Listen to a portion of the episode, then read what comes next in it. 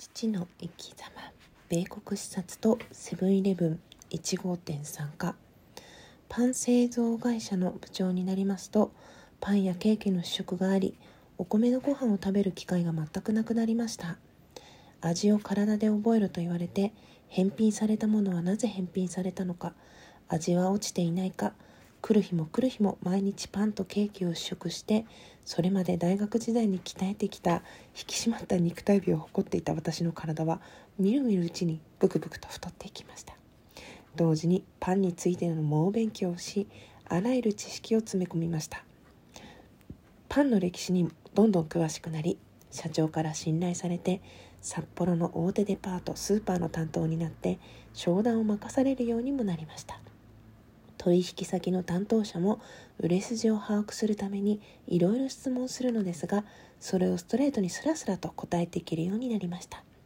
クロワッサン一つにしてもクロワッサンには歴史がありましてこれはトルコの国旗をかたどったものなのです。17世紀末頃オーストリアがトルコに攻められてひどい目に遭った時オーストリアではパンをトルコの国旗の三日月の形に焼いてこの野郎と言って食べたのです。その後マリー・アントワネットがオーストリアからフランスに嫁いだ時に持ち込んでフランスのパンとして広がっていったのですと話しパントーネというパンにしても菓子パンという意味なのですが主婦がクリスマスに全く仕事をしなくていいように日持ちするパンとして開発されたものですクリスマスらしく甘味とドライフルーツをたくさん入れて何日も持ちますと歴史を交えて説明するものですから非常に重宝がられパンのことならあいつに聞けと評判になり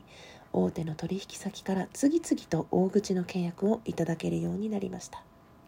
そんな時米国へ流通の研修に行く話が持ち上がりました。地元の企業が企画して経営コンサルタントが同行した流通視察団を米国に派遣することになり会社を代表して私が行かせていただけることになったのです。そして20日間ほど渡米しシアーズ・ローバック ABC スターといった米国を代表する企業の流通を視察し勉強させてもらいました。その時にセブンイレブンというコンビニエンスストアを始めてみたのです。私はなんてすごいんだろうと思いました。コンビニエンスストアにすっかり心を奪われた一番の理由は販売時点管理方式つまりポスシステムポスシステムを採用しつつあったからです。私はいずれコンビニエンスの時代が来るだろうと確信して帰国しました。帰国して間もなく大手の取引先がセブンイレブンに出資して日本における試験店舗を札幌にオープンすることになりました。そのプロジェクトの担当者は私のことを大変信頼し頼りにしてくださりメーカーとしてセブンイレブン旗揚げのプロジェクトに参加させてくれることになったのです。31歳の時でした。実はフランチャイズの第1号店は東京で募集したのですがアンテナショップといって日本に受け入れられるかを判断する直営の1号店は札幌に作られることが多かったのです。札幌という都市は古いか古い習慣や飲酒がなくアンテナショップの立地条件にかなう土地柄だったのです。私は大手パン会社の営業部長の立場でデリカデッセンつまりパンとお弁当すべての設計を依頼されました。米国研修で見てきたものを日本風にアレンジして調理パンやおにぎりをいかに導入すべきかを企画立案したのです。いずれコンビニでは調理パンやおにぎりを中心としたデリカが主力になるだろうと予測していたのです。どう新鮮さを保つべきかを考えその場で調理するシステムを導入すべきだと今でこそ当たり前ですが当時はまだどこも採用していなかったアイデアも提案しました。ですから未だに私は用事がなくても帰宅途中にセブンイレブンへ入り必ずパンコーナーを一回りしています。なぜかというと当時寝ないでどうすればいいかを練りに練って考えたデリカデッセンのアイデアと思想がそのまま残っているからなのです。この時私の会社はおにぎりを扱っていなかったので私が推薦した小さなおにぎり屋さんがセブンイレブンに納品することになりそのおにぎり屋は後に札幌で店頭公開しました。当然私の会社もセブンイレブンに独占的にパンを納品する権利を得られることになり桁の違う大規模な取引が始まるはずでした。セブンイレブンのアンテナショップ立ち上げの時私が当初のプロジェクトに関わったということでセブンイレブンのパンへの納品の独占的契約が取れることになりました。それまでパン業界は納品後売れも売れ残ったものは返品を受けていたのですがセブンイレブン側は卸す条件として全部買い取る代わりに価格の掛け率を下げる提示条件提示をしてきました。原価計算をしたら十分に利益が得られ安定した売上とセブンイレブンが増えていった時には大量の取引となり十分採算が合いました。私はセブンイレブンとの契約は会社にとって大チャンスだと思いました。小規模な店には販売時点管理方式がないし大手の資本が入って大々的な管理体制でやるのだったら絶対にこれからコンビニの時代が来ると予測したのです。私は選ばれてプロジェクトに参加しましたからパン屋としては当然最優先で契約を結べるところでした。ところが私の会社の社長からはセブンイレブンとは契約しないと言われてしまいました。なぜですか？と聞いたらそんなに長い時間店を開けていたら経費倒れになる。日本ではコンビニなんか増えていかないというわけです私はそれは違います。これからはコンビニの時代です。ここで契約しなかったらもしコンビニが伸びていった時指定業者しか入れなくなるから会社は大変な利益を逃しておそらく市場を失ってダメになってしまうかもしれませんと進言しました。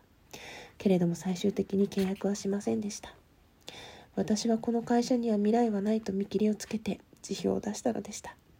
その後コンビニエンスストアは爆発的に増えパン市場は180度変わってしまいそしてこの会社も潰れてしまいました。私が辞表を出した時専務や社長は慌てて止めに来て給料を上げるから思いとどまるようにと言われましたが私の決断は変わりませんでした。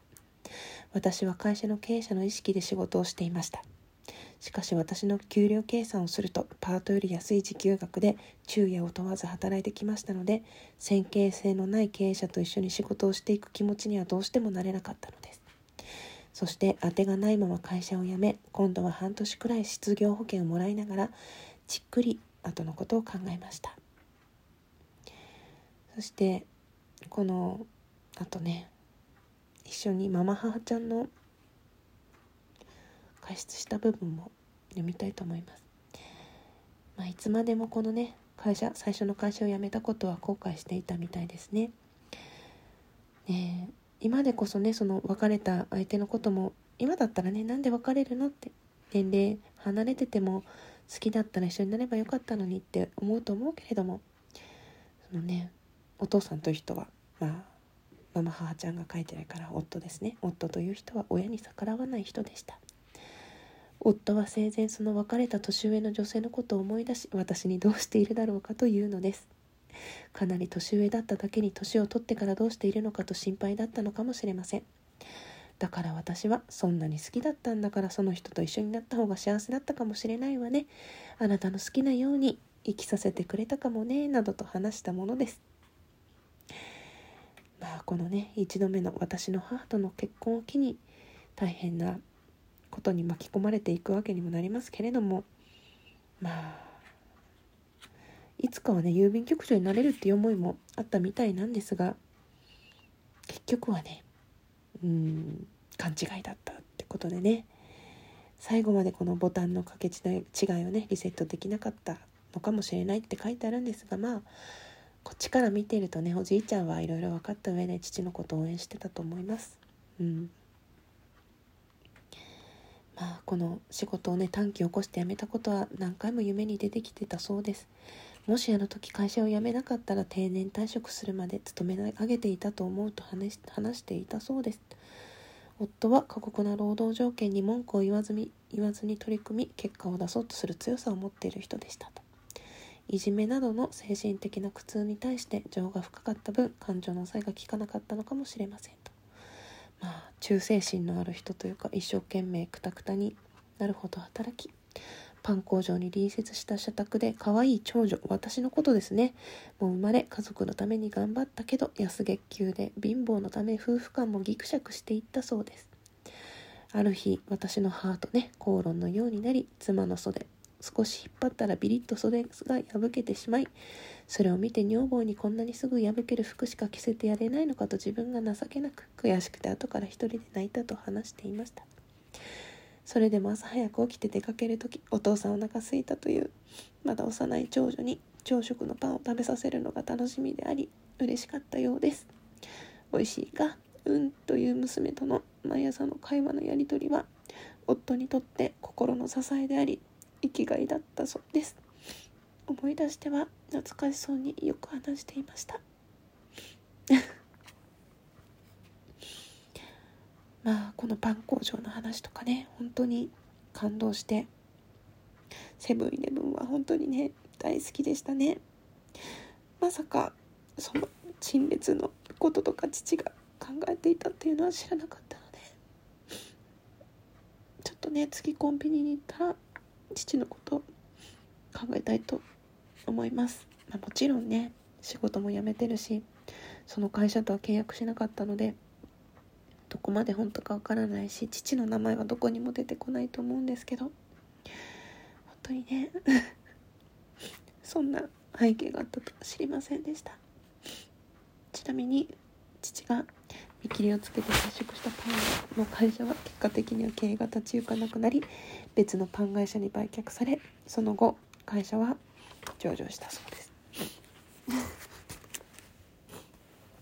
ぜひ皆さんも名前が出てこないね裏の人の話ですがセブンイレブンに行ってパンコーナーとかお弁当のところ見たら私のこと私の父のことをちょっと思い出してみてください。ありがとうございました。